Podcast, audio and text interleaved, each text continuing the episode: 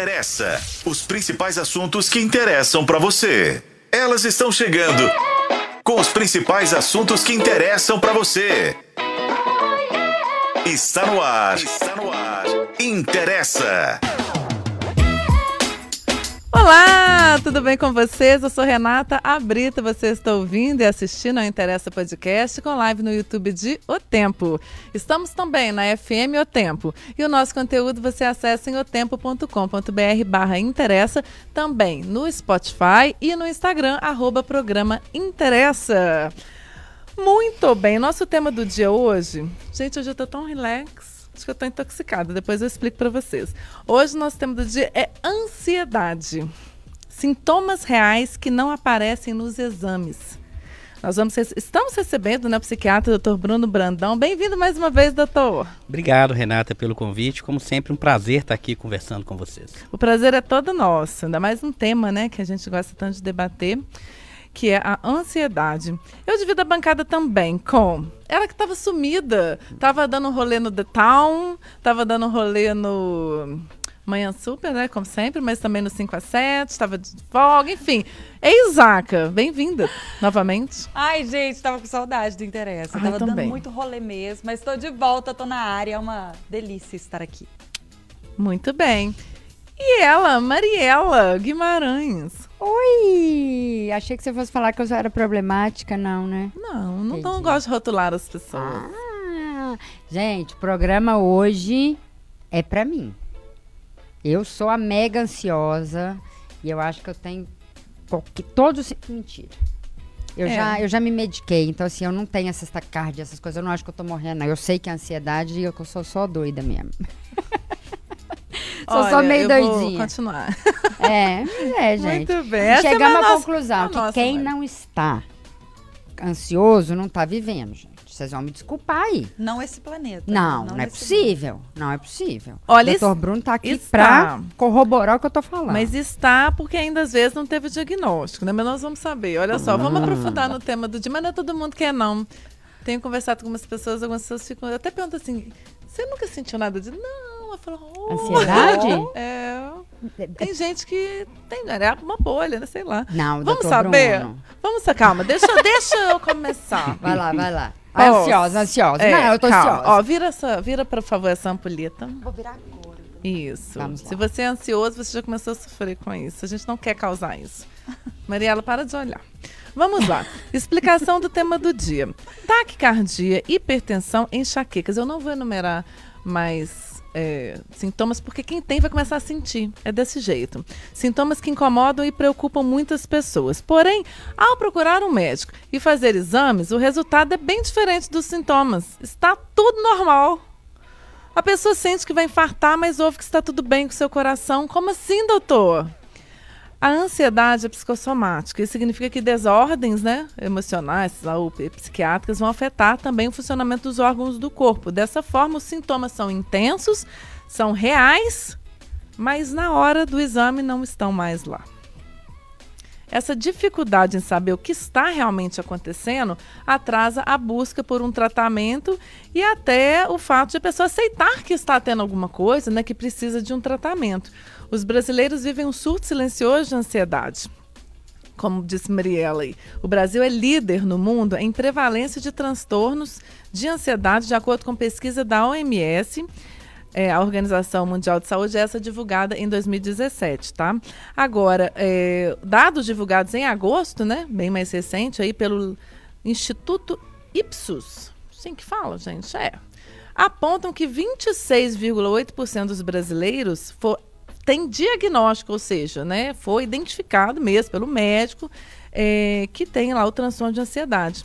Muito bem. Quais sinais o corpo dá antes do agravamento da ansiedade? A ansiedade gera outras doenças, como hipertensão, algum problema no coração. A pessoa pode infartar porque está como numa crise de ansiedade, né? Tudo sobre ansiedade nós vamos falar no programa de hoje, tá bom, gente? Pergunta do dia. Você já sentiu algum desses sintomas? Que a gente citou aqui e os exames apareceram bons, você teve dificuldade de aceitar o diagnóstico de ansiedade, você está com algum sintoma no momento, né? Está passando por alguma, alguma situação de ansiedade, queremos a sua participação pelo YouTube. Esse podcast tem a sua participação, se faz parte da sua vida. Interessa! Muito bem. Antes de passar para as meninas, eu vou lembrar. Já estava marcado esse programa sobre ansiedade. Por acaso, no domingo, a gente viu a questão do Wesley Safadão.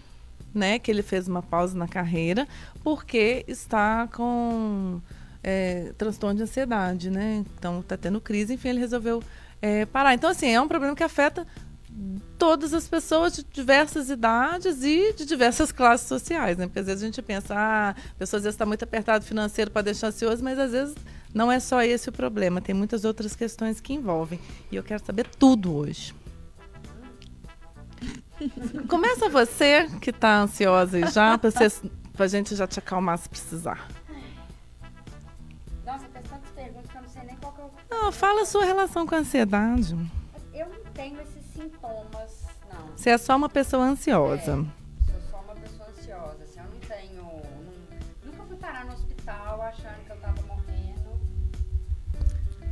Não tava falando, gente. É, mas eu nunca fui parar no hospital. Eu conheço pessoas, né, que já foram parar no hospital achando que estava tendo um infarto, que ia morrer. Que inclusive eu tenho uma, umas dúvidas. Você nunca assim. teve isso? Nunca, ah, nunca. Tá. Assim, nunca parei no hospital por causa disso. Assim, eu sei que eu tenho crise de ansiedade, tem hora que eu tenho em casa eu fico meio sem lugar. Mas eu acho que, né, eu já tenho, eu sou muito terapeutizada, né, gente? Eu faço terapia desde 10 anos. Eu tô com 46, tem 36 anos que eu faço terapia. Então, eu já consigo é, identificar. identificar alguns sinais que eu vou ficar ansiosa ou que eu tô ansiosa. Aí eu vou escutar uma música. Eu tenho algumas coisas que me acalmam. Assim, eu vou cozinhar é uma coisa que me acalma muito. Outra coisa que me acalma é fazer faxina. Aí eu vou pegar.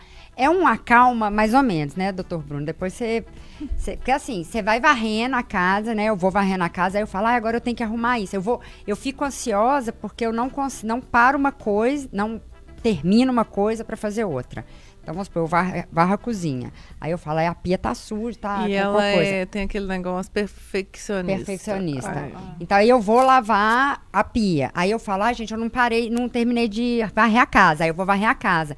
E essa minha falta de conclusão das coisas me deixa um pouco ansiosa. É, uma outra coisa que eu, que eu percebi, né? Final de semana passada eu ia viajar no feriado. E aí eu tinha que arrumar a mala. Aí eu falei, gente, eu tenho que arrumar a mala sentada no sofá. eu tenho que arrumar a mala. Ai, meu Deus, aí fui falando, Mariela, você tem que arrumar a mala, mas aí você tem que acordar, você não vai acordar a tempo, que você tem que viajar cedo, vai arrumar a mala. E eu me, eu me auto-saboto. Eu você vou, procrastinou? Eu, me, eu vou procrastinando, não arrumo a mala, e na hora que eu arrumar, vou arrumar a mala, eu já tô meio nervosinha, assim, falar, ai meu Deus, eu não vou conseguir dormir, eu não vou conseguir acordar. Eu Aí eu acho que é uma coisa mais. Ah, o meu sintoma é mais na cabeça. Uhum. Não é físico, que eu, eu acho que é uma. Eu doutor, para analisar, mas com, comparando com a minha situação, não de hoje, mas uma. Por exemplo, eu não tinha nada na cabeça. Ah, tô tranquilo, tô de boa. E peguei uma vez um trabalho que eu tinha que entregar, tipo, uma Bíblia em dois dias. E eu me lembro que eu saí, tinha que fazer fuçar no arquivo físico de um jornal. Não é esse aqui no caso, era uma outra, e eu nem trabalhava aqui. E eu tinha dois dias para fazer isso. Quando eu saí no último dia, eu fui direto para o hospital, que eu estava sentindo meu coração esquisito. Aí eu falei com a minha irmã, falei, eu não tô conseguindo dormir, meu coração tá, tá esquisito, vamos lá. E chegou lá, o meu, aí fizeram Elé, tava assim. Falei, eu acho que não tá certo. Aí ele, é, não, não tá certo, não. É, mas assim, tá tudo bem, pode ir embora, ele só tá batendo errado. Aí eu falei, mas doutor, ele tá batendo, batendo errado, errado, e você acha que eu vou embora tranquila? Sabendo que ah, tá não. Errado. Então eu falei, você me dá um remédio. Pelo menos para agora, porque eu não vou eu tô batendo errado, não vou nem sair daqui. Aí pronto, não tive mais esse sintoma nunca mais na minha vida. Mas você toma remédio? Não, e na isso época você tomou? Não, Também só na não. hora, porque eu falei, ó, tá, tá com certo coração que bota ajusta aqui o relógio, né? Coração. E aí, mas eu nem sabia o que, que, era isso. E aí, depois de algum outro tempo, numa outra situação, eu tive alguns outros sintomas mais físicos. Na cabeça tava assim, também, né? Lógico que não tá tudo bem, não tava. Mas assim, aí começa aquela coisa do nada, você começa a falta de ar, tá ali no trânsito, aquela coisa, o coração dá uma acelerada. Então, é para ele mostrar mesmo essa diferença entre nós. Os doutor. tipos, né? É, mas de... hoje eu tô bem, tá, gente? Por enquanto. Eu tô mais ou menos. Então, é, ansiedade é um termo genérico que engloba uma série de transtornos, que tem componente, um componente mental, que, que envolve muita questão dos pensamentos, um componente físico, fisiológico, que envolve o corpo, um componente emocional, que é aquele componente é, mais subjetivo, não estou sentindo bem, não estou legal, e por fim um componente comportamental.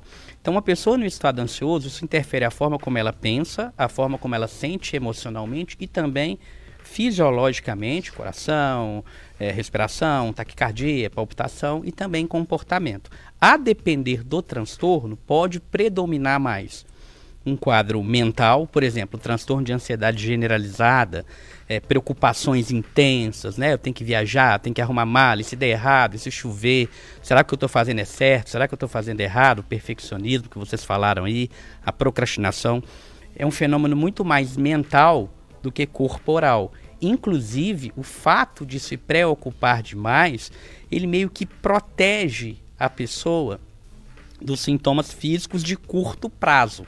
Porque se a gente pegar, por exemplo, uma pessoa que não experimenta tanto esses sintomas aí que você falou, esses sintomas agudos, né? Taquicardia, coração acelerado, coração acelerado, taquicardia, mas palpitação, sensação que o coração está saindo pela boca, tonteira, tremor, sensação de queimação, a pessoa com, com ansiedade generalizada, com essa ansiedade que é mais mental, ela não experimenta esses sintomas dessa forma, tão intenso.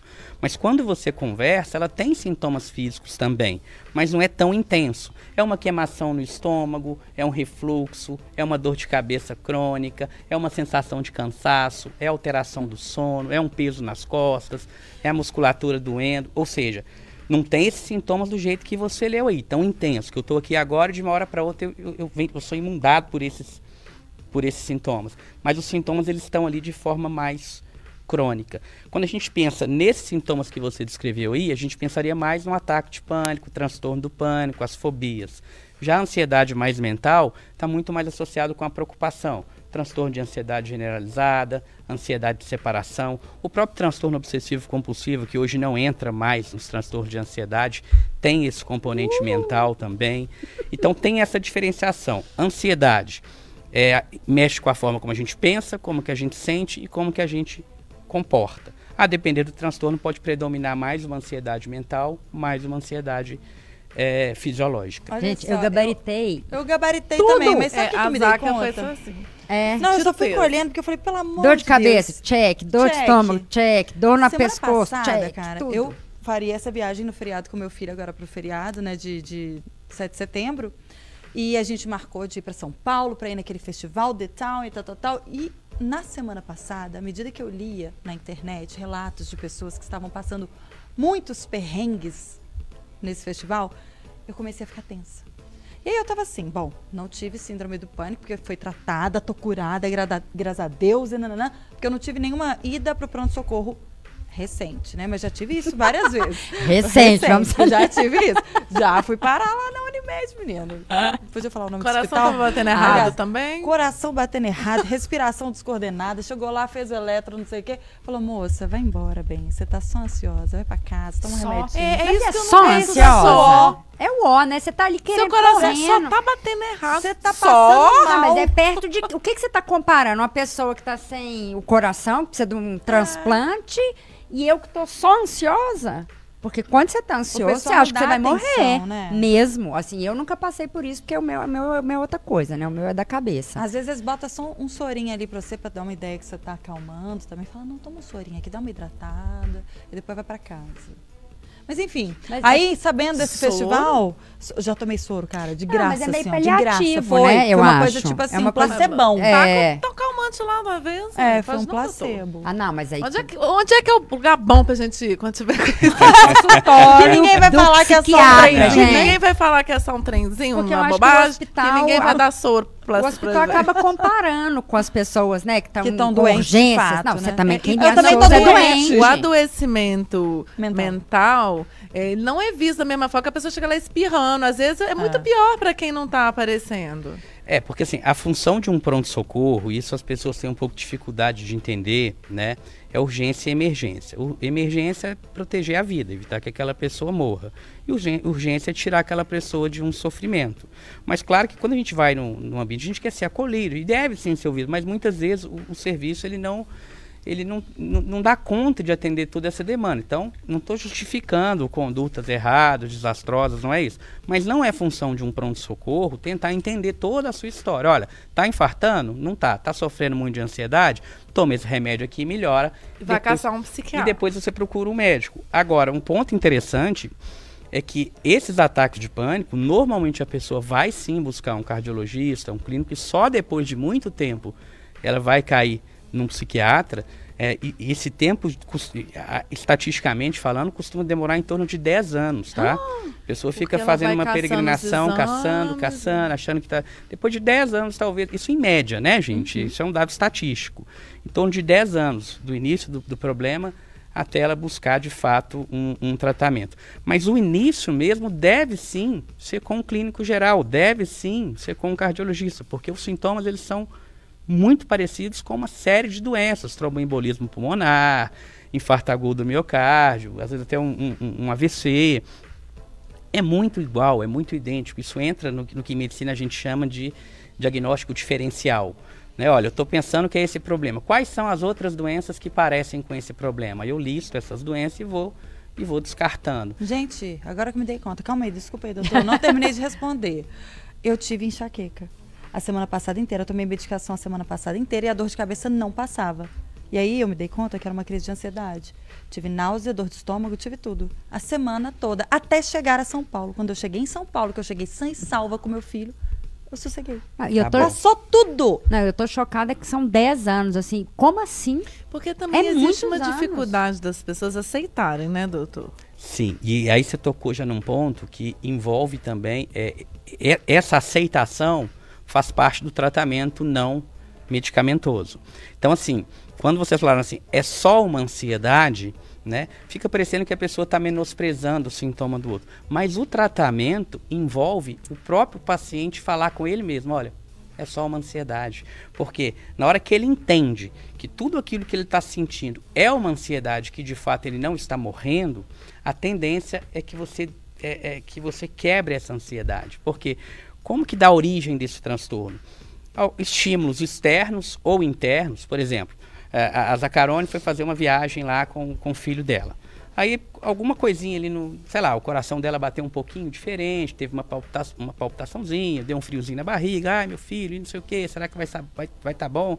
Será que não vai estar? Tá? Isso foi um estímulo, que ou pode, pode ter vindo interno, ou mesmo o filho dela que falou, ai não vou mais, não sei o que, enfim, né? Gerou nela um grau de estresse e aí ela tem uma resposta no corpo. Isso acontece com todo mundo. Acontece comigo, com você, com todo mundo. Você tem um estímulo interno. Normalmente, na maioria das pessoas, ai, me deu um desconfortozinho aqui e tal, e isso já passa. No caso do ataque de pânico, que pode culminar depois para um transtorno de pânico, que tem diferença, a pessoa foca naquilo, e aí ela começa a ter um estado de apreensão muito grande, e ela foca no corpo, e ela cria o que a gente chama de interpretações catastróficas tanto uma catastrofização física do tipo, estou morrendo, estou tendo um derrame cerebral, vou infartar, ou seja, está catastrofizando algo físico, como também uma catastrofização mental. Estou enlouquecendo, estou perdendo o controle. Medo, tem, tem pessoas que falam, estou achando que estou ficando psicótico, não estou vendo mais a realidade. Um sintoma que é descrito, né? Despersonalização e desrealização. Despersonalização é uma estranheza de quem é a própria pessoa. Desrealização, uma estranheza do ambiente. Então a pessoa começa a interpretar de forma errônea os sintomas que ela está sentindo e também tanto a questão física como a questão é, é, mental de enlouquecer. E é essa interpretação todinha que está alimentando o transtorno. Quanto mais ela pensa que está morrendo, mais os sintomas se, se, intensificam. Os sintomas se intensificam, só confirma que de fato ela está morrendo mesmo. E aí fica um ciclo, que é o que a gente chama de ansiedade da ansiedade. E quando a pessoa experimenta esse ataque de pânico por uma vez, é muito fácil ela desenvolver um medo de ter ataques. Então é o que a gente chama ansiedade de ansiedade. Ela fica com medo de ter ataque. Ai, vou lá, não interessa, mas se eu tiver um ataque de pânico lá? Ai, vou lá na padaria, mas se eu tiver um ataque de pânico lá? Ai, vou num show, mas se eu tiver um ataque de pânico lá? Então ela desenvolve o medo do medo. ela tem um medo de ter ansiedade. E a vida toda começa a ficar comprometida. Quando a própria pessoa fala, é só uma ansiedade, não no sentido de menosprezar, mas é diferente. Você experimentar uma ansiedade é desconfortável, mas é diferente de você estar tá tendo um derrame, por exemplo. Hum. Então, quando você consegue, quando o paciente consegue entender isso, meio que a ansiedade já vai lá embaixo. Isso foi parte do meu tratamento, doutora. Eu foi. que a minha médica, na época, ela mencionou, ela falou, Rei, hey, eu preciso que você reconheça é, o gatilho e os sintomas. E à medida que você reconhece os sintomas, identifica que da última vez foi isso que você teve, você foi ao hospital, fez os exames, você percebeu que não era nada, você tem que começar a trabalhar dentro da sua cabeça. Olha, é só uma crise de ansiedade nesse momento, eu vou focar em outra coisa, vou direcionar minha atenção para outra coisa. E, de fato, arrumar a casa é uma alternativa. É. E assim, aí, ontem, gente, eu estava passou o papo de segundo e eles fizeram um bloco sobre ansiedade. Eu achei que é muito curioso quando a gente eu vejo um programa que tem o, o tema nosso da semana. E aí o, o Felipe Andreoli estava lá e falando da ansiedade. E assim, gente, eu sou ele feminina, né? Que ele falou assim, no carro. Eu sou a Galvão Bueno do carro. Eu vou narrando. Vocês já viram os vídeos aí deu de patetinha, né? Patetinha. É, que eu sou assim, vai virar, não vai dar seta. Olha isso. Eu vou ficando ansiosa pelo que o outro faz no trânsito. O trânsito me deixa muito ansiosa. Uma outra coisa que me deixa muito ansiosa Mari. é quando. Muito, muito. Assim, do, na história do Detal, assim, na hora que eu vi essa, o Detal e todas as coisas, eu falava assim, gente, eu, eu já chego sofrendo de ter que ir embora.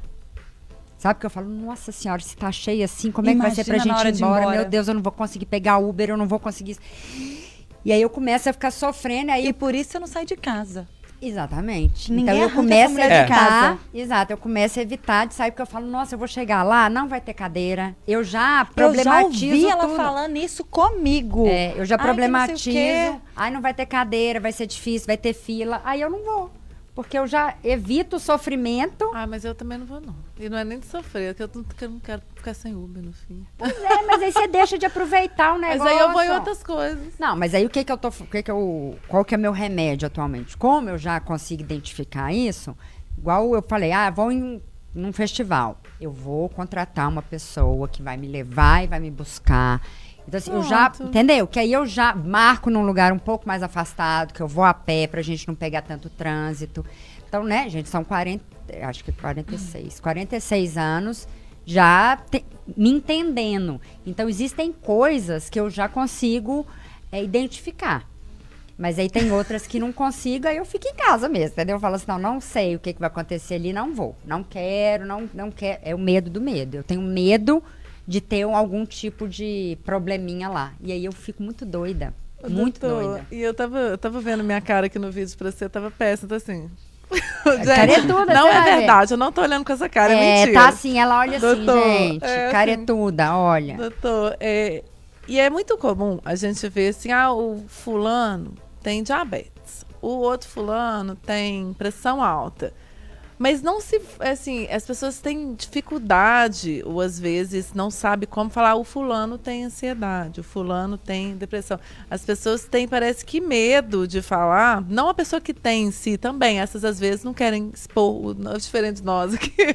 tem gente que não quer expor. E ninguém é obrigado a expor é, suas questões pessoais mesmo.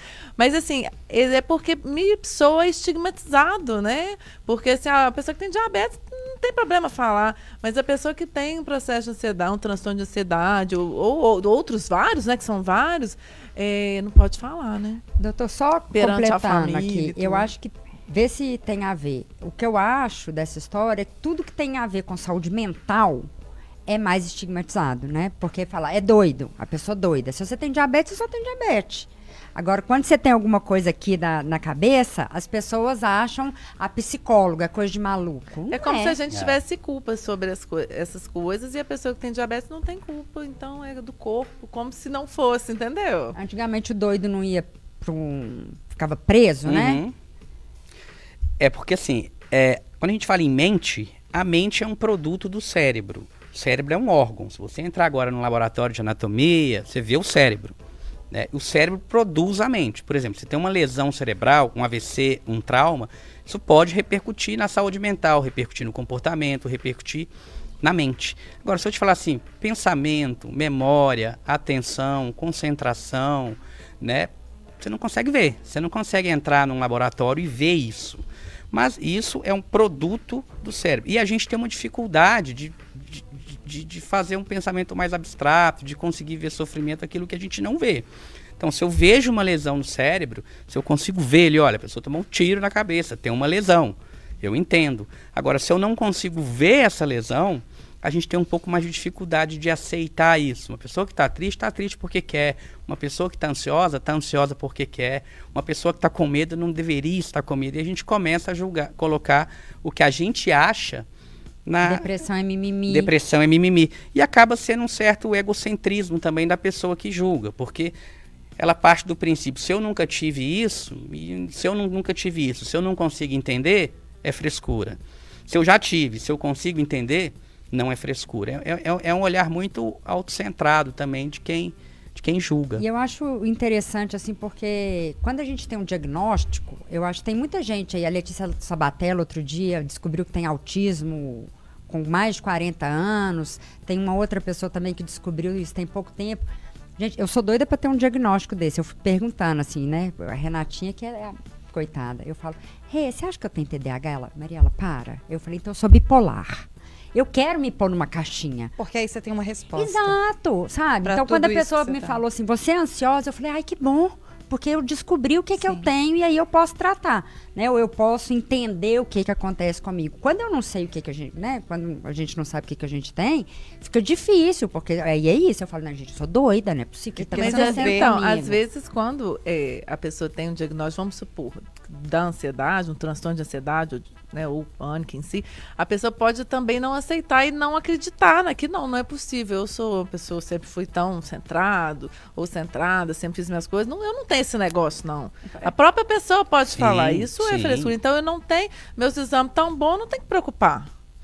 É, na verdade, o, o, o padrão mais comum é os exames estão bons, então eu vou procurar outro médico, porque esse hospital está errado. Mas não seria interessante ouvir uma segunda opinião também? Sim, É, mas a segunda, sim. pessoa tá- O problema é que não ela quer quer terceira, quarta, quinta, sexta, décima, décima, dez anos, vigésima. a pessoa anos. quer uma doença Claro. que ela possa tratar de forma fácil. Exatamente. Rápida, toma É, 14 ela dias quer de tomar um antibiótico, acabou. Benegripe ali pra resolver 14 rápido em seis antibiótico. Querem dias. remediar e não Né? querem, não querem cuidar da causa da É. história, Não, mas né? quer Mas é remediar questão. rápido também. É porque às isso. vezes precisa mesmo, mas É, querem rápido. Porque parte do problema do, do transtorno do, do- do pânico, do, do ataque de pânico, depois a gente vai falar do transtorno, é, é isso que eu falei. A pessoa tem, tem uma sensação física, ela faz uma interpretação errônea, e através dessa interpretação errônea reforça os sintomas físicos, mas parte disso é uma intolerância a esperar, a- a- é uma intolerância da pessoa a experimentar ansiedade. Como assim uma intolerância a experimentar ansiedade? A gente está falando aqui ansiedade, ansiedade, ansiedade o tempo todo, mas nas entrelinhas o que a gente está dizendo é transtorno de ansiedade, ansiedade patológica. Porque aqui daria um programa inteiro para a gente falar só da ansiedade normal. Ansiedade é um fenômeno normal. Quando, quando Marielle fala, ah, eu, eu- eu sou ansiosa, a, a Zacarone fala, ah, eu tive uma crise de ansiedade, a gente já está pensando numa ansiedade patológica, tá? Ou talvez até não, aí teria que ver caso a caso. Mas é, o transtorno de ansiedade em si, ele está muito associado com a incapacidade, não, mas com a intolerância de experimentar a ansiedade normal.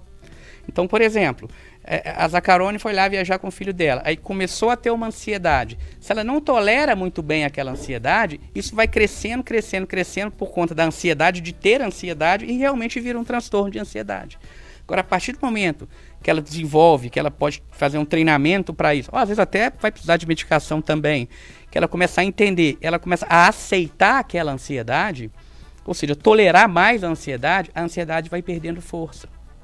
Então, parte do problema é uma intolerância à ansiedade normal, porque todo mundo acaba experimentando aqueles sintomas eh, desconfortáveis em algum momento da vida, em alguma situação de estresse. Só que no pânico, a pessoa cria toda uma narrativa em, em cima daquilo ali, quer se livrar daquilo ali de qualquer jeito, e aí quanto mais você tenta fugir de algo, mais ele cresce. Ô, E doutor. quais que são os sintomas, doutor? Para as pessoas, a gente tem que se conhecer e tem que entender também, conhecer as doenças, claro. E conhecer os sintomas que podem, ac- a- podem ocorrer. Quais são os primeiros sintomas que a pessoa pode sentir antes de uma crise, que vão indicar que ela. Porque não vai... tem gente que começa a sentir devagar e tudo, vai piorando. Ou tem gente que vem tudo de uma vez. Como é que é? Quais são esses primeiros sintomas que as pessoas devem ficar alerta e, ao mesmo tempo, tranquila de pensar, olha, só uma ansiedade e tudo mais? É, o ataque de pânico em si, ele é de início abrupto. Ele é descrito como um surto abrupto de uma série de sintomas físicos, que eu vou falar aqui, associado a poucos sintomas mentais, mas predomina a parte física. Então a pessoa está tranquila, do nada ela começa a experimentar taquicardia, que é o coração acelerado, palpitação, que é uma espécie de arritmia benigna, que a pessoa descreve muito como sensação que o coração está saindo pela, pela, pela garganta, um aperto no peito, um abafamento, sensação de falta de ar, uma respiração acelerada, tremores, sensação de desmaio. Então, esses são os principais, é, parestesias, queimação no corpo.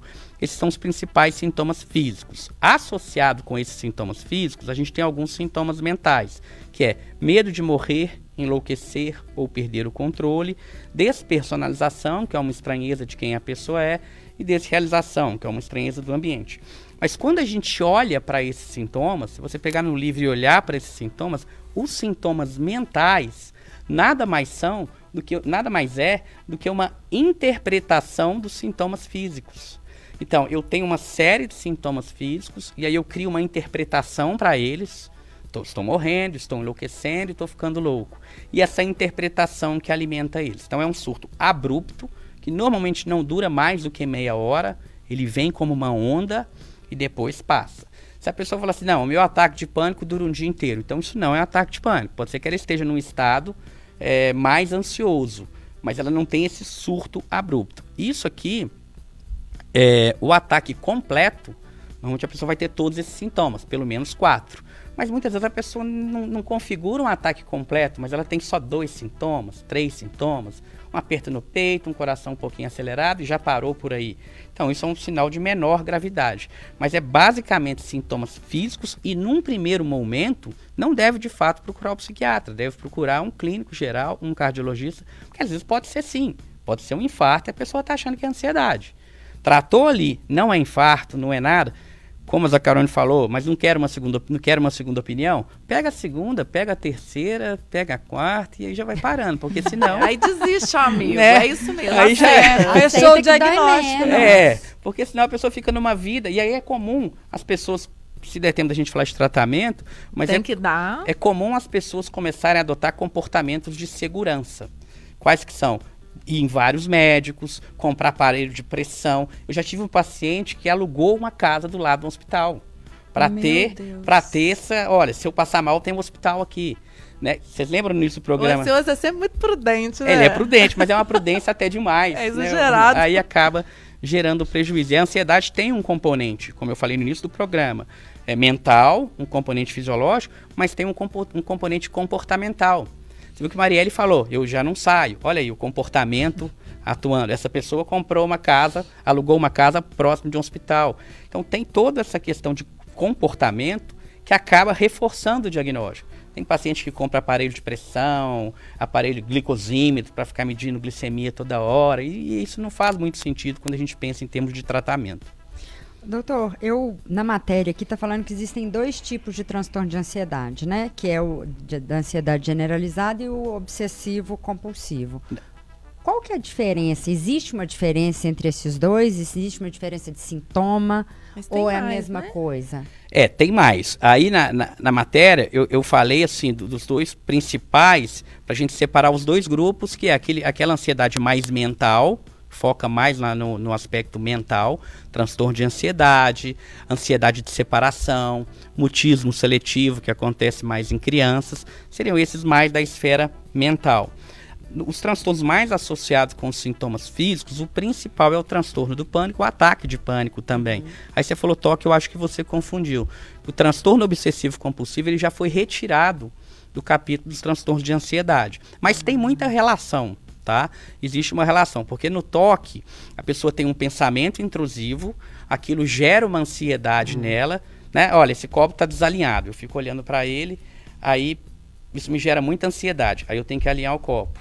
Uhum. Aí, ah, o celular da Renata tá está torto, eu tenho que ir lá e arrumar ele. Só que hoje percebeu que não gera só ansiedade. Às vezes pode gerar raiva, às vezes pode gerar nojo. E então foi retirado os transtornos de ansiedade, porque não é só a ansiedade que acontece, mas tem uma relação muito grande com a ansiedade também. Ah, eu já tinha me encaixado aqui ó, no obsessivo compulsivo, que eu fico eu tenho pensamentos repetitivos. Tem muita relação.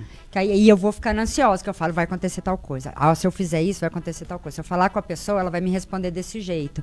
Eu tenho muito, sabe? E aí eu Mas já a ansiedade, fico... eu acho que até no, no, no budismo eles falam que é justamente é o medo do futuro. E o futuro não existe. É uma coisa totalmente racional. Mas Você é tem só um momento presente. é, a pessoa muito ansiosa e nunca ter sintomas físicos?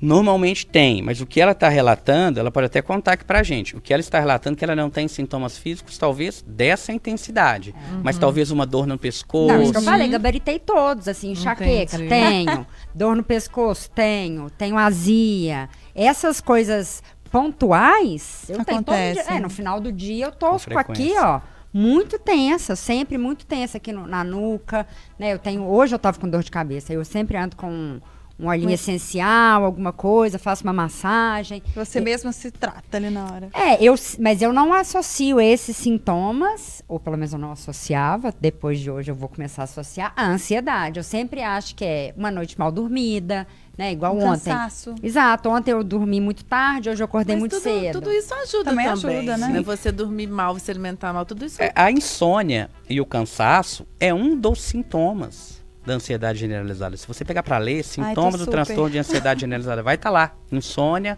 sensação de cansaço. E uma coisa leva a outra. Tá ansioso, não dorme. A própria ansiedade já leva ao cansaço, então já é um fator. Uma mente que não para é uma mente cansada e é um corpo cansado. E aí você, além disso, você não dorme por conta da ansiedade, porque na hora que é para descansar, tá pensando aquele tanto de coisa. Então, a própria ansiedade já cansa, mas a falta de sono também cansa. Então as coisas vão se somando. Não, eu tenho ansiedade, assim, para dormir com medo de não acordar. Então aí eu não durmo, Meu sabe? Deus, assim, eu falo, Mariela. Doutor, na, é. na, clínica dá para internar?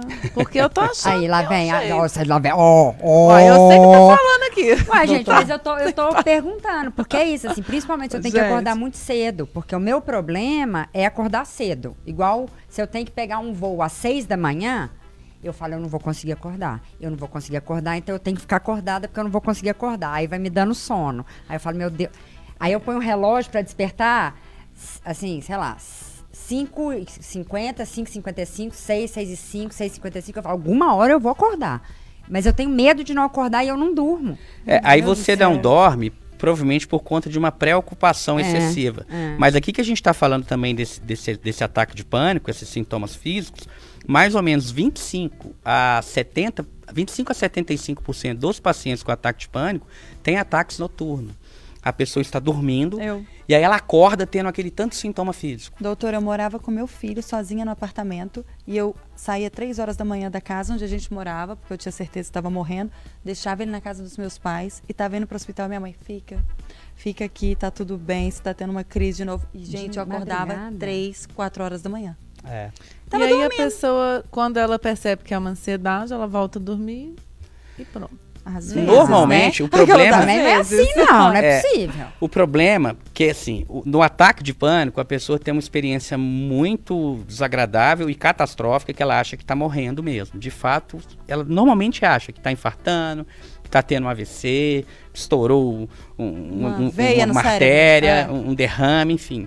E quando a pessoa começa a ter ataques de pânico noturnos, né, mais ou mais 25 a 75%, ou seja, é, experimentam pelo menos um ataque de pânico noturno e um terço dessas pessoas experimentam ataques de pânico noturno de forma recorrente. O grande problema disso é que essa pessoa pode desenvolver um medo de dormir. Ah, eu tô com medo de dormir, tá chegando de noite, tá todo mundo, eu não quero dormir, porque se eu dormir eu vou ter um ataque. Uhum. E a pessoa começa a evitar. Da mesma forma que a pessoa muitas vezes começa a evitar sair de casa, evitar sair desacompanhado, que pode até virar um outro transtorno, que é a agorafobia, que é a evitação de lugares onde ela pode passar mal, a pessoa começa a evitar dormir. Mas como que, a, como que a gente evita dormir? Não tem jeito. Então vai virando uma bola de neve. E a própria questão de não dormir intensifica mais o transtorno. E aí fica um ciclo que precisa ser quebrado. Oh, olha só, além da Marielle, todas essas coisas que ela tem, todo mundo que está ouvindo a gente parece que compartilha com desse, né, desse, não talvez só do transtorno, mas de Situações ansiosas. Vou ler aqui algumas. São muita participação. Oi, Vini. Oi, Brasil, Brasil. Oi, André Luiz Coimbra. Boa tarde, pessoal. Já passei mal com alucinações causadas pela ansiedade. E com remédios e minha fé me sinto curado. Estou muito bem há meses. Um abraço. Dá alucinação também, doutor? A alucinação, tecnicamente falando, não.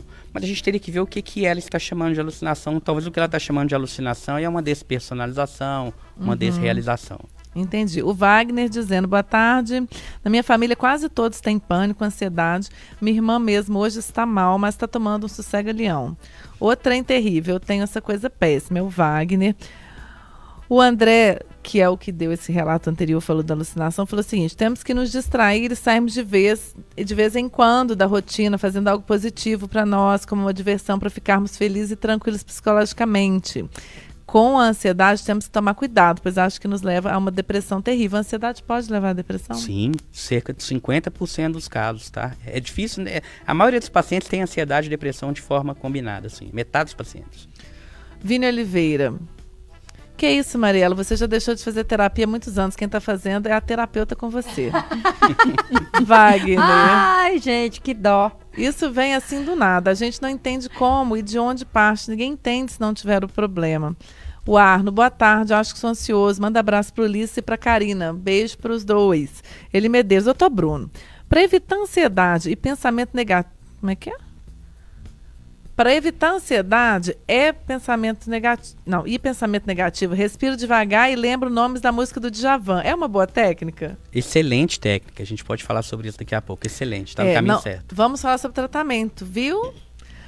José Afonso. Por que, que você olhou pra mim? Boa tarde, minhas jovens. Ansiedade é ruim porque a gente fica ansioso com uma coisa e dá errado. Por isso que eu não sou ansioso com nada. Abraço. Não, tá fácil, hein, filho? Pois é, existe pessoa assim, não, pessoa que não é ansiosa de jeito nenhum? Existe Hum, isso? Não, não existe. E se, e se tiver uma pessoa, a depender se for um nível de ansiedade muito baixo, isso pode até gerar problema também. A gente precisa da ansiedade num certo nível, É a tá? pessoa que perde hora que É. não Sem é ansiedade não né? existe. Pessoas sem Existe, ansiedade, né? talvez uma pessoa com baixa ansiedade. Se for muito baixa, vale a pena até aumentar um pouco essa ansiedade aí, porque pode ser problema também. Kelly Andrade, é tudo, muito, né? Muita ansiedade, infelizmente, em todo mundo. A Kellen. A Valuana, na minha ansiedade é para acabar logo o expediente do trabalho, para eu ir para casa, Ah, me refugiar Deus. nos braços do meu Namorido. namorado. Valuana, eu acho que essa é uma boa uma ansiedade de É. muitas, boa parte da população. José Afonso, querer mandando abraços, pessoal de Sabará. E o Vini falando assim: meninas, o mais difícil para mim foi aceitar ela na minha vida, a ansiedade, né? A partir do momento que eu aceitei, eu vivo até bem com ela. Excelente. Graças a Deus, a minha profissão virou minha melhor terapia. Ela, ele, ai, gente, você trabalha com jardinagem. Jardinagem me É, salvou. é. Que É, arraso. Não, durante a pandemia, muita gente passou até Coisas mais manuais, né? assim, é artesanato, falar. essas coisas contribuem, né, pra pessoa. Demais, demais. Mexer com planta, fazer tricô. Né, Tatuagem. qualquer- Tatuagem. Super terapêutico é pra mim super quando eu tô lá no terapêutico, estúdio. Super terapêutico. É, Ô, doutor, eu tenho um colega infantis, Aí você queima a mão toda com a cola quente. Mas que continua. fala, é, divide bancada comigo de manhã no Timeline, né, que é o nosso programa. Ele costuma dizer que nós somos seres biopsicossociais. E aí eu gostaria que você falasse um pouquinho acerca desse assunto, porque existe o tratamento que era médico, e aí eles passaram a, a falar, ao, ao que tudo indica, do tratamento biopsicossocial, que você não faz mais essa distinção do ser físico né, com, com o mental. E isso parece que tem contribuído para não só tratar a doença, mas cuidar da pessoa. É, essa, essa distinção é meramente didática. A gente separa bio, a gente vai pensar em alterações químicas, e realmente tem essas alterações químicas, e a gente poderia pensar em remédio, né? Medicação. O psico, a gente vai pensar muito na forma de pensar, na forma, nessas, nessas catastrofizações que eu falei aqui, a forma como a pessoa enxerga o problema, a forma como que ela lida o problema. O social, tentar enxergar quais são as condições sociais daquela pessoa ali que podem estar contribuindo para o transtorno. Nem sempre vai ser possível mudar. Por exemplo, um gatilho muito forte, tá, é, é, o único gatilho, na verdade, que tem que é muito robusto na literatura, que está associado com o despertar de um ataque de pânico, é divórcio recente. Então, muitas vezes a pessoa tem um divórcio, ela desenvolve um, um ataque de pânico. Mas o estresse, de um modo geral, todo tipo de estresse contribui para o surgimento de um, de um transtorno de pânico e muitas vezes para o agravamento. E o estresse, a parte social aí, pode contribuir muito com o estresse ou não. Então, o bio, o biológico, o psico, né? A forma de, de enxergar o mundo de interpretar as coisas que estão acontecendo com você, com o mundo e com os outros. E o social, tudo aquilo que te cerca. Na verdade, isso é uma coisa só. A gente separa mais para facilitar o entendimento. Uhum. Igual saúde, né? A gente fala saúde física e a saúde Exatamente. mental. É. É, a, É a, mesma, coisa. É, mas pra, né, pra gente explicar uma coisa ou outra, a gente faz essa distinção, mas na realidade não, não é isso. É né, uma doutor? coisa só. Vamos falar de tratamento? O Paulo Tarso falou que em 2009 foi o, teve o primeiro ataque de pânico, que hoje ele está tratando, tomando medicamentos. É, que bom que está tratando, Paulo, meu vizinho lá do Corel. Como é que é esse tratamento, doutor? É, o tratamento ele vai envolver medicação, e aí o tratamento padrão ouro, assim, em termos de medicamento, são os medicamentos da classe dos inibidores seletivos de recaptação de serotonina, né, que a gente tem a sertralina, paroxetina, citalopram, enfim, e, e fluoxetina, o nome de sertralina e paroxetina tem mais evidência, e, citalopram e citalopram também. É, a gente tem outros tipos de medicamentos que a gente chama de duais, por exemplo, a desvenlafaxina, duloxetina pode ser usado também. Medicação tarja preta, de um modo geral, a gente tende a evitar, tá? Esses não são tarja preta, não? Não, esses são, são vermelhas, eles não provocam dependência, não causam dependência. Já as medicações tarjas pretas, como o Rivotril, que é o clonazepam, alprazolam, diazepam, bromazepam, essas medicações a gente tende a evitar ou reservar elas para o momento de crise intensa, como se fosse um SOS para a pessoa tomar por curto período de tempo. Mas na prática, a gente vê que muitos pacientes utilizam os benzodiazepínicos, que são esses aqui que eu falei, os me- medicamentos tarja preta, de forma contínua, porque eles dão um alívio muito rápido. A pessoa começou a ter uma ansiedade, ela toma algumas gotinhas ali e ela fica muito bem. Só que parte do tratamento, é uma parte importante do tratamento, as pessoas têm muita dificuldade de entender isso, mas envolve experimentar a ansiedade. Para lidar melhor com Se ela. vocês. eh, Teve um ouvinte que falou aí, né? Eu aceitei minha ansiedade. A aceitação, e aí não é uma aceitação do transtorno de ansiedade. A ansiedade está presente na vida de todo mundo. Vocês lembram que eu falei que parte do problema é a intolerância à ansiedade? A pessoa não tolera muito bem a ansiedade normal e aí ela amplifica isso tudo. E se ela começa a colocar remédio, remédio, remédio, remédio, que ela não experimenta nada, isso no longo prazo tende a piorar bastante a, a ansiedade. Então esse é o tratamento medicamentoso. O tratamento psicoterápico vai envolver principalmente corrigir essas distorções, eh, essa catastrofização que eu te falei, física e mental. Você está tendo só uma ansiedade. É muito ruim, é péssimo, eu sei que você sofre, eu sei que é desconfortável, mas você não está infartando, não está morrendo, não está enlouquecendo. E aí, claro, isso eh, tem estratégias para fazer isso, mas na hora que a pessoa entende isso, de fato, ela começa a melhorar bastante. E essa psicoterapia ela tem que ser com psiquiatra ou nessa hora os psicólogos também começam, também entram no jogo? entram bastante, né? O psicólogo não pode prescrever, né? Claro que tem que ser um, um psicoterapeuta, um psicólogo, ou um médico com formação em psicoterapia, para lidar com isso é, de uma forma mais assertiva. Por exemplo, é, uma das formas de tratar em psicoterapia é o que a gente chama de exposição interoceptiva. O que, que é isso? É a gente ensinar o paciente a ligar e desligar a crise. Então, da mesma forma que a gente fala assim, olha, respira devagar, é, faz uma respiração diafragmática, relaxa, tira o foco do seu corpo. Olha, olha três coisas que estão ao seu redor, né? Vou olhar para você, vou olhar para esse telão e vou olhar para aquela luz, ou então vou olhar para a mesa e vou sentir a textura da mesa. Tirar a atenção do meu corpo, que ela está muito centrada no meu corpo, e colocar no ambiente. E fazendo uma respiração diafragmática, eu consigo meio que desligar a crise. Mas no consultório, a gente pode ensinar a pessoa a fazer o contrário, ela mesma provocar a crise nela. Então, se ela começar a respirar muito rápido, se ela começar a respirar através de um canudinho, por exemplo, muito rápido, se ela ficar girando um minuto em volta de uma cadeira, ela tem uma, uma crise de pânico. Então, se ela desenvolve uma crise de pânico e logo em seguida ela faz um, um relaxamento, meio que ela tem um controle de, de ligar e desligar a crise. Gente, Isso ensina para ela, isso. isso. ensina para ela o seguinte, olha, você não está morrendo, você não está infartando, você fez isso ontem lá no consultório, lá na sala da sua casa você fez. Tá vendo que isso não é infarto, que não é derrame? Você tem um controle, porque essa sensação de falta de controle é que alimenta todo o transtorno. Quando o paciente aprende a ligar e desligar a crise, praticamente o transtorno foi exterminado. Gente, eu tô bege. É, eu tô achando ótimo. Achei mas- maravilhoso. é, mas é, eu, eu ainda, o meu ainda não tem solução, assim. Eu tô achando que eu sou.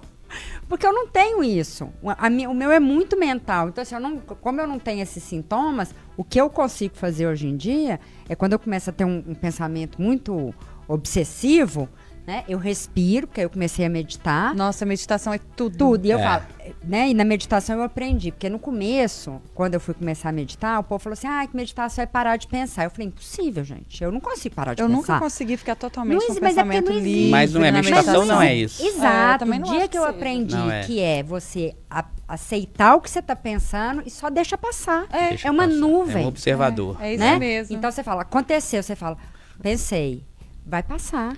Você só está pensando nisso, mas vai passar. Pense em outra coisa. Vamos pensar. E eu, e eu mudo meu pensamento, porque se a gente, quanto mais a gente alimenta esse pensamento obsessivo, mais Mas ele, ele cresce. cresce. Uhum. É. Tudo Você, que você bota a sua atenção, minha filha, cresce. Você Cresce. não está se identificando tanto, porque aqui a gente está falando mais de pânico, e pânico a gente vai falar, é, é, ataque de pânico, a gente vai falar sobre a intolerância à ansiedade, Aham. essa questão física. No caso dessa ansiedade mais mental, é uma intolerância à incerteza. É diferente, quer ter certeza de tudo. Controle, Aí, né? controle, certeza, controle, perfeccionismo, aí é outra história, tem que trabalhar a intolerância à incerteza. Aqui não, é trabalhar é, a intolerância à própria ansiedade. Por isso que talvez você não está identificando tanto. É, então Ô, nós vamos ter que doutor, fazer outro programa, tá, não, Renata? você que tem que ir no consultório. Eu já fui, eu já faço, eu já eu tenho que ir no doutor Bruno, então, O do- né? é. Eu tô indo em O outros. doutor, o Eli Medeiros pergunta o seguinte: o doutor Bruno falou que a ansiedade é normal. Então existe ansiedade ruim e ansiedade boa?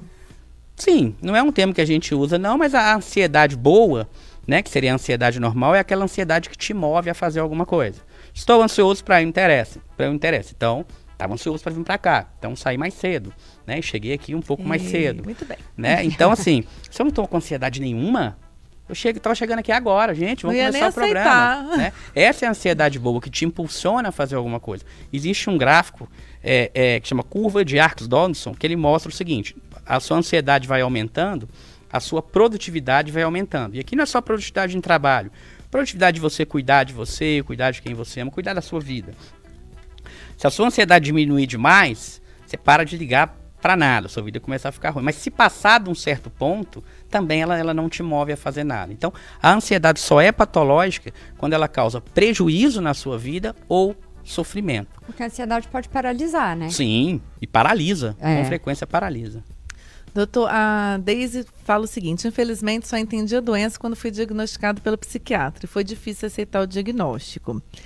O Pedro falando assim: estou procurando um médico, ando muito ansioso o tempo todo, nem sei o porquê. Preciso... Mas Pedro, a gente sabe porque a gente daqui, sabe, trabalha, não dorme. É 36 a gente já Uma sabe. vida é café. Se- é, enfim, dá uma olhada, mas procura sim, porque é bom, porque Você tem tá que olhar, no né? planeta Terra, você tá ansioso, gente. Não tem, não tem como, né? O- a cobrança que a gente tem de fora e da gente mesmo o tempo inteiro, e eu acho que cada vez mais, né? Eu fico pensando assim, os meus avós, a ansiedade é uma doença, posso dizer, contemporânea? Ou ela é sempre Relativamente existiu? nova, É, né? assim, eu fico pensando assim, os, sei lá, minha bisavó na roça ali, ela tinha essa ansiedade que a gente tem hoje ou era diferente? Tinha, mas numa intensidade menor. Né? Eu acho que é, também, eu acho que os hoje. estímulos igual hoje, essa intolerância, é, essa incerteza que a gente tem, a pressão que a gente tem, cada vez dormindo menos, né? Mas com a ansiedade, ela está presente desde sempre. né? A gente carrega isso, inclusive, lá dos nossos ancestrais. A gente tem uma tendência a focar no negativo, a gente tem uma tendência a ser mais preocupado. Porque as pessoas que eram assim lá no passado, imagina, né? Há 200 mil anos atrás, Sobreviviam. sobreviviam. Quem era preocupado e quem era ansioso sobreviviam e passava seus genes pra frente. Quem era muito tranquilo, tem um matinho mexendo ali, não, não é nada, não, vou lá, puf, tomou uma picada de de cobre e morreu. E esse aí, esse aí não procriou. Aqueles mais preocupados procriaram mais. E a gente, nós somos descendentes deles. Então, sem Despreocupados. Dessa galera Despreocupado. certa, a galera que né? foi. Exatamente. Se a gente tá aqui, é porque alguém se preocupou lá atrás. Só que todo o contexto hoje mudou. Aquilo que eu deveria preocupar lá atrás era útil. Será que um leão vai me atacar? Será que aquilo é uma cobra? Deixa eu fugir daquilo ali. Só que hoje, muitas vezes, você está você tá com um grau de ativação muito grande por conta de um boleto. Tudo bem. Isso Você aqui. tem O boleto às vezes Me é pior conta, que a cobra. É, né? mas me conta aqui, gente, tô apontando para um celular, tá? Para quem não tá nos assistindo, só É, tá isso nos é escutando. tenso. Qual que é o peso da tecnologia na, na ansiedade atual? um peso enorme, gigante. Em parte disso, talvez até por conta do, do perfeccionismo e dessa falsa ilusão que o outro está sempre bem, e também por uma série de possibilidades que a gente tem. Quando eu aumento o número de possibilidades, minha vida melhora. Mas se aumentar demais, ela piora. Por exemplo, você vai assistir um filme. Na nossa época aqui a gente ia numa locadora, Aí muitas vezes o filme estava lá, já estava alugado, você tinha que reservar. Se não rebobinar a fita, tinha que pagar uma multa, não era assim? É. Você tinha toda um- um- uma história ali para você escolher um filme. E a opção que você tinha não era mu- muito grande. Hoje a gente tem tantas opções para tudo. Você chega para ver, uma- vai assistir uma Netflix. Você tem várias opções ali para você assistir a Netflix. Quem tem uma mentalidade mais maximizadora, o que, que é isso? Eu quero ter a melhor experiência de assistir um filme. Você fica doido e não assiste nada.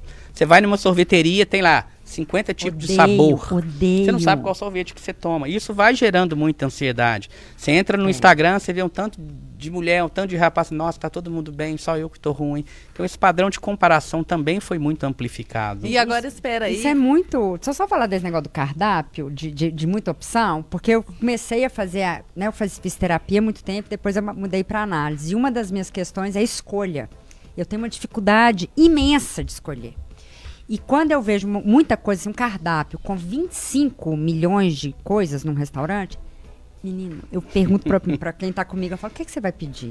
É, porque é difícil, né? Não. Agora, olha só, nós estamos quase passando do horário, já são três da tarde. E Azar. agora espera, deixa as pessoas. quero- não, não vai tratar no pessoas. psiquiatra. Kátia Maciel Azar falando o seguinte: tenho problema com ansiedade e, no meu caso, ataca diretamente meu sono. Durmo mal todos os dias, tenho criança pequena, às vezes ela acorda à noite, não é fácil. Chega de manhã, tô um caco. Aí ela entra no que eu tô querendo entrar pra gente finalizar o programa. Tô tentando fazer uma atividade física para ajudar e diminuir o café. Inclusive, hoje não tomei ainda e senti dor de cabeça. E o Vini fala o seguinte: eu resolvi aceitar a ansiedade na minha vida justamente para não viver dopado de remédios. Exemplo disso era minha mãe que tomou remédio a vida inteira, até seu último dia. Enfim, não estamos dizendo aqui que não é para as pessoas não tomarem remédio. O remédio ele é fundamental nesse processo de tratamento. Mas não é só ele, né? Tem outras questões, eh, vamos dizer assim, externas que as pessoas também precisam fazer, né, doutor? Com certeza. para com o cer- tratamento. Com certeza, né? É, como a Carolina falou, biopsicossocial. Então a gente tem que pensar nessa parte psicológica, que é como a pessoa interpreta isso tudo, e a aceitação da ansiedade faz parte do tratamento, não é aceitar o transtorno. É aceitar a ansiedade. O transtorno tem que ser tratado, tem que ser exterminado da sua vida. Mas aceitar que todos nós experimentamos ansiedade. Isso não é medicamento. Isso é, né, é, é- é rever esse pensamento catastrófico. Tem técnicas para trabalhar com esse pensamento catastrófico. Hábitos de vida, atividade física, alimentação, álcool e drogas, especialmente. A gente fala drogas, a gente está incluindo álcool, está incluindo tabaco. O álcool dá muita ansiedade, a ressaca do dia seguinte. Está incluindo café, está incluindo, por exemplo, medicações tarjas pretas, benzodiazepínicos aí, diazepam, rivotril, clonazepam, que é o mesmo do rivotril, tem que ser usado com uma certa cautela por pouco período de tempo. Então a gente está incluindo uma série, é um conjunto de fatores que vão de fato tratar essa pessoa. Não é só um medicamento e pronto. Exercício físico, né? Uma E alimentação. sono, né? Sono, Prestar dormir atenção bem. em sono. Pra você não terminar ansiosa. Uh, Desabafa. tem que morrer. Não, não, pelo amor. Ah, eu quase morri, gente. Eu falei que eu tava intoxicado nisso, Ah. porque eu joguei. O quê? Inseticida, nas Inseticida. pernas. Eu tava achando que era repelente, gente, era inseticida. Mas tô viva. Mas eu limpei, tá? Não façam isso em casa. Pode falar. Eu ia estar morrendo de ansiedade se eu tivesse feito isso. Jura? É, Juro. mas eu pensei nisso. Eu falei Juro. assim, eu já teria mandado mensagem perguntando se eu ia morrer várias vezes. mas eu falei, ah, acho que já deu tempo. Se tivesse. morrer, né? Foi tipo meio-dia, 11 e meia. Gente, mas Não, ela eu acho que esperando a não. confirmação. Eu acho que não também. Doutor, não dá. É bom, é bom ligar lá pro serviço de toxicologia lá do João 23, mas eu acho que tá tranquilo. Acho que tô brincando, eu acho que tá É muito, tranquilo. muito maluco isso, assim, porque eu tô vendo que a gente, cada uma tem um tipo de ansiedade, assim, né? Falando, a Renata falou aqui do inseticida. Semana passada eu tomei, eu tava passeando na rua com a minha cadelinha, eu tomei a mordida de um cachorro na rua.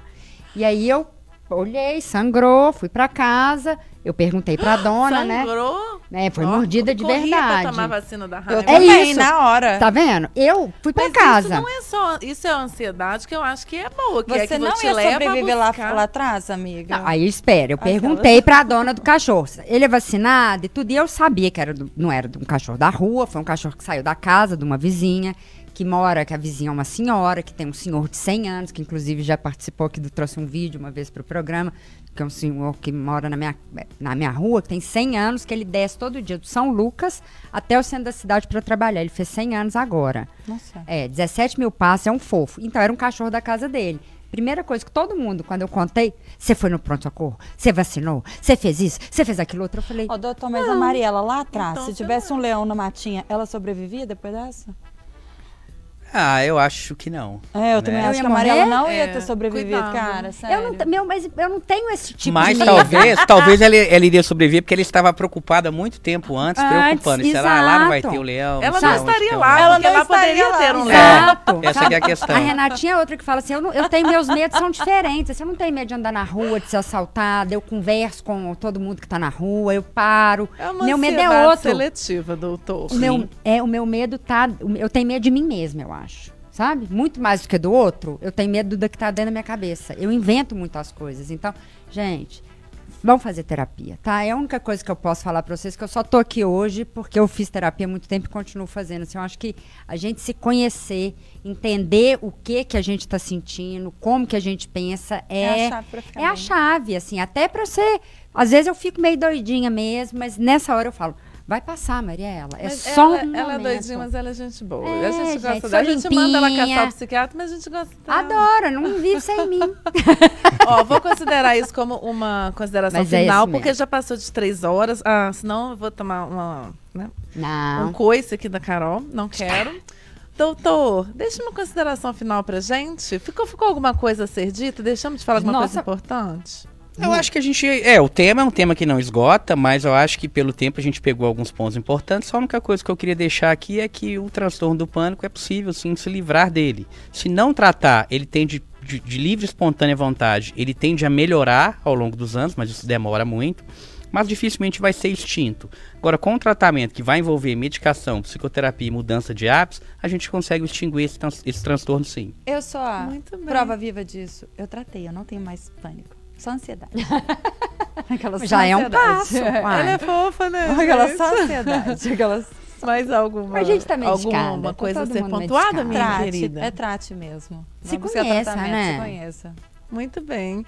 Gente, vamos deixar o Instagram do Dr. Bruno. Aliás, o Dr. Bruno tem que mandar os outros seguir a gente, gente. Vocês têm que ver. É. um escândalo. Arroba Bruno Psiquiatra, né? Isso, arroba Bruno Psiquiatra, tudo junto. Fortalece nós lá, doutor. Ué, mas Mas, nossa senhora. Gente, muito obrigada. Nossa live foi um sucesso hoje. Mandar um beijo para todo mundo.